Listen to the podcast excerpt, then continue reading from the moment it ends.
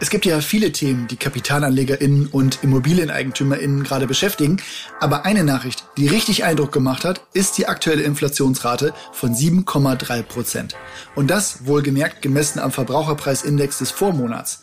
Ohne jetzt zu sehr auf diesen Index, die Zusammensetzung und die Tatsache einzugehen, dass Immobilienpreise darin gar keine Rolle spielen, hier ein vereinfachtes Beispiel. Was am letzten Monat 10.000 Euro gekostet hat, kostet in diesem Monat 10.730 Euro. Und das bedeutet, die Kaufkraft von deinem Sparguthaben verliert deutlich an Wert. Wir sind jetzt aber kein Wirtschaftspodcast, sondern fragen uns in dieser Episode Immobilien einfach machen, was eine steigende Inflationsrate denn für Immobilien heißt. Mein Name ist Oliver und ich freue mich auf mein Gespräch dazu mit Janina. Legen wir los.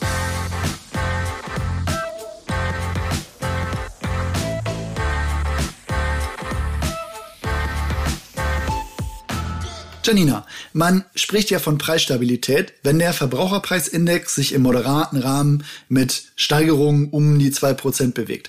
Da liegen wir in den letzten Monaten deutlich drüber. Was bedeutet das denn jetzt für dich? Also, erstmal ist das natürlich keine schöne Entwicklung. Das ist schon sehr sprunghaft explodiert und solche Inflationsraten wie jetzt haben wir in Deutschland und Europa sehr lange nicht mehr gesehen. Aber da du nach der Bedeutung gefragt hast, besonders schlecht ist es natürlich für Leute, die ihr Geld auf dem Sparbuch oder Tagesgeldkonto liegen lassen.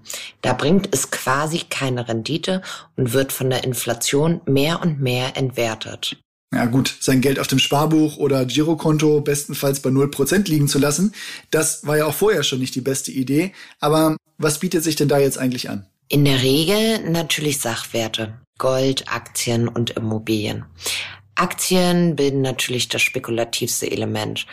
Und in dem aktuellen Umfeld mit einem Krieg in Europa kann man da auch nicht ganz sicher sein, in welche Richtung es geht.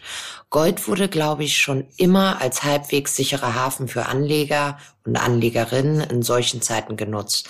Am interessantesten für mich sind aber natürlich die Immobilien.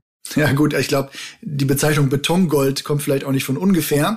Aber wenn wir jetzt mal die einzelnen Faktoren betrachten, fangen wir mal beim ersten an. Wie verhalten sich die Preise von Immobilien bei steigenden Inflationsraten? Also, ich schicke jetzt mal was voraus. Was ich hier sage, ist meine Meinung. Und ich habe auch keine Glaskugel zur Hand. Ich kann aber schauen, was sich in der Vergangenheit ereignet hat und was vielleicht auch Sinn macht. Mal ganz grundsätzlich. Immobilien sind ein knappes Gut und man kann nicht unendlich davon herstellen. Eine größer werdende Menge an Geld verteilt sich auf dieselbe Menge an Gütern wie zuvor. Das spricht für steigende Preise bei Immobilien bei einer Inflation. Um etwas konkreter auf Immobilien einzugehen. Die Baukosten sind massiv gestiegen. Einen Neubau für unter 5000 Euro den Quadratmeter zu realisieren, ist an vielen Standorten schon gar nicht mehr möglich. Das treibt Preise an Immobilienstandorten, besonders bei solchen, in denen ein nachhaltiges Bevölkerungswachstum zu verzeichnen ist, weiter in die Höhe. Mhm. Also im Gegensatz zu Aktien, die ich ja, würde ich mal sagen, für gewöhnlich mit eigenem Geld kaufen muss, finanzieren die meisten Menschen eine Immobilie ja mit Fremdkapital. Das heißt, sie nehmen ein Darlehen auf und verschulden sich. Was bedeutet eine Inflation für deine Schulden? Grundsätzlich arbeitet da die Inflation natürlich für dich. Wenn wir mal von einem Beispiel ausgehen, bei dem du 100.000 Euro aufgenommen hast, um eine vermietete Immobilie zur Kapitalanlage zu kaufen, dann bleibt der nominelle Betrag des Kredits durch die Inflation natürlich unverändert, aber deine reale Schuldensumme sinkt.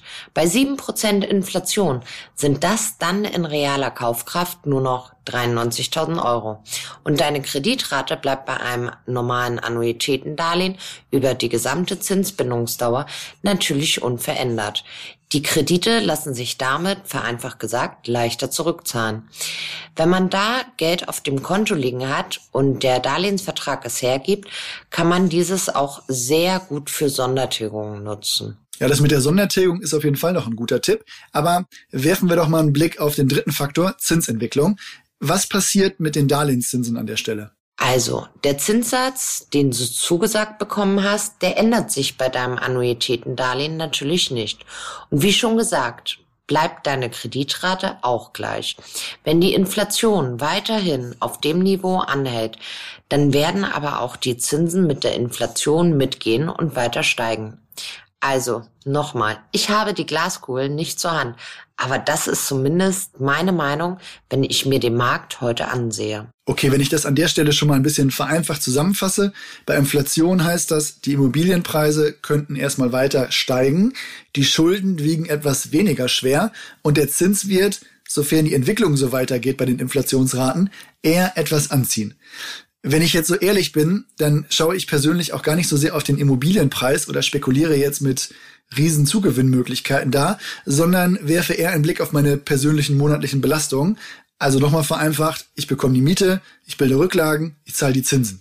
Jetzt steht da meistens aktuell eine Zuzahlung unter dem Strich, zumindest als Anfangsrendite. Wie schaust du denn auf das Thema? Ja, das ist tatsächlich ein schönes Thema, weil es den ein oder anderen Aha-Moment hat. Also, erstmal muss man sagen, wenn die Miete einen Großteil deiner Rate aus Tilgung und Zins deckt, dann zahlt deine Mieter, Mieterin auch deinen Kredit zu einem guten Teil ab. Wenn du da jetzt noch etwas drauflegen musst, dann ist das eine vergleichsweise oft geringe Zuzahlungsrate, wenn man es als Gesamtpaket sieht. Den Aha-Moment muss mir jetzt aber noch liefern. Ja, du bist aber auch zu ungeduldig, lieber Olli. Die Ausführung geht ja weiter. Wenn du, um wieder das Beispiel von vorhin zu zitieren, 100.000 Euro als Darlehen einsetzt, dann werden bei einer Standardtilgung über die zehn Jahre schon über 20.000 Euro getilgt. Jetzt sagen wir mal, dass du bei dem Objekt eine Zuzahlung von 100 Euro pro Monat hast. Dann sind das 12.000 Euro Einsatz bei über 20.000 Euro Tilgung. Das sind unterm Strich 8.000 Euro plus ohne da jetzt auch nur ein Prozent Wertsteigerung anzunehmen ist, weil die beziehst du ja immer nicht so gerne ein. Mhm. Ist eigentlich ein interessanter Blickwinkel, aus dem du das so betrachtest. Da merke ich zugegebenermaßen manchmal, dass mir dieser Investorenblick vielleicht nicht so in die Wiege gelegt wurde, aber kann man ja lernen. Man darf halt nicht denken, dass ein negativer Cashflow sowas ist wie zehnmal zu oft Kaffee trinken im Monat. Ein solches Immobilieninvestment ist an sich ein bisschen wie ein Aktiensparplan, bei dem deine Mieterin oder Mieter einen Großteil der Rate zahlt. Das merke ich mir auf jeden Fall. Aber wir sind ehrlich gesagt kurz vom Thema abgekommen. Ich will tatsächlich nochmal auf das Thema Rendite kommen. Also durch steigende Zinsen wird ja auch die etwas aufgezehrt. Wie schaust du denn da drauf? Auch wieder aus einem etwas anderen Blickwinkel. Eine Immobilie kann eine steigende Inflationsrate auch durch ansteigende Mieteinnahmen ausgleichen. Damit steigt dann auch deine Rendite. Und wenn du selbst Mieter bist, kann das sehr interessant sein, sich praktisch durch Immobilien auch für den eigenen steigenden Mieten etwas abzusichern. Generell würde ich immer schauen, kann ich mir die Immobilie leisten? Da helfen wir auch gerne in einem Gespräch und beraten dich dabei. Die Anfangsrendite ist dabei wichtig, aber die ist wirklich nicht alles. Da kann man über die Jahre viel am Potenzial rausholen. Und wie gesagt, an dieser Stelle arbeitet eine Inflation auch mal für dich. Und by the way, Heute hatte ich einen kleinen provokativen guten Satz entdeckt, weil viele ja gerade fragen, lohnt es sich jetzt bei zweieinhalb Prozent Zinsen immer noch Immobilien zu erwerben? Ja, es lohnt sich, weil selbst wenn wir jetzt mal sagen, wir haben Zinsen von zweieinhalb Prozent, wir haben aber eine Inflation von sieben Prozent. Das heißt, irgendwie macht man immer noch einen guten Deal, weil dreieinhalb Prozent sind ja immer noch entfernt zur Inflation. Weißt du was? Das ist eine positive Note, auf der enden wir heute. Danke, Janina, für deine Zeit. Ich muss sagen, der Schreckgespenst Inflation ist für mich nach dem Gespräch mit Janina etwas weniger beängstigend, zumindest was jetzt Immobilien angeht. Wie immer gilt aber auch hier, wir tauschen ja auch nur unsere Ansichten aus. Du solltest dir wie so oft im Leben auch hier eine eigene Meinung bilden. Was übrigens das Thema Anfangsrendite angeht, möchte ich auch noch was loswerden. Ehrlich gesagt, ich schaue da gar nicht so drauf, sondern werfe vor allem einen Blick darauf, was ich bei einer Immobilie, die ich neu kaufe, zum Start monatlich zuzahlen muss. Wenn das für mich jetzt kein unmöglicher Betrag ist und das Objekt interessant ist, dann bin ich super gerne dabei, denn auch hier gilt bei der Inflation, Geld auf dem Sparbuch, das arbeitet gerade nicht für dich. Und ich kann aus der Praxis berichten, Renditen, die werden sich über die Jahre auch entwickeln können. Auf das Thema werfen wir dann mal einen gesonderten Blick in einer der nächsten Episoden. Bei Fragen generell schreibt uns gerne in die Community oder schickt Janina und mir eine Mail an podcast.urbio.com. Wir freuen uns da immer auf euer Feedback und auf eure Fragen. Jetzt aber erstmal Vielen Dank für eure Zeit. Ich sag Tschüss, macht was aus eurem Tag und bis bald.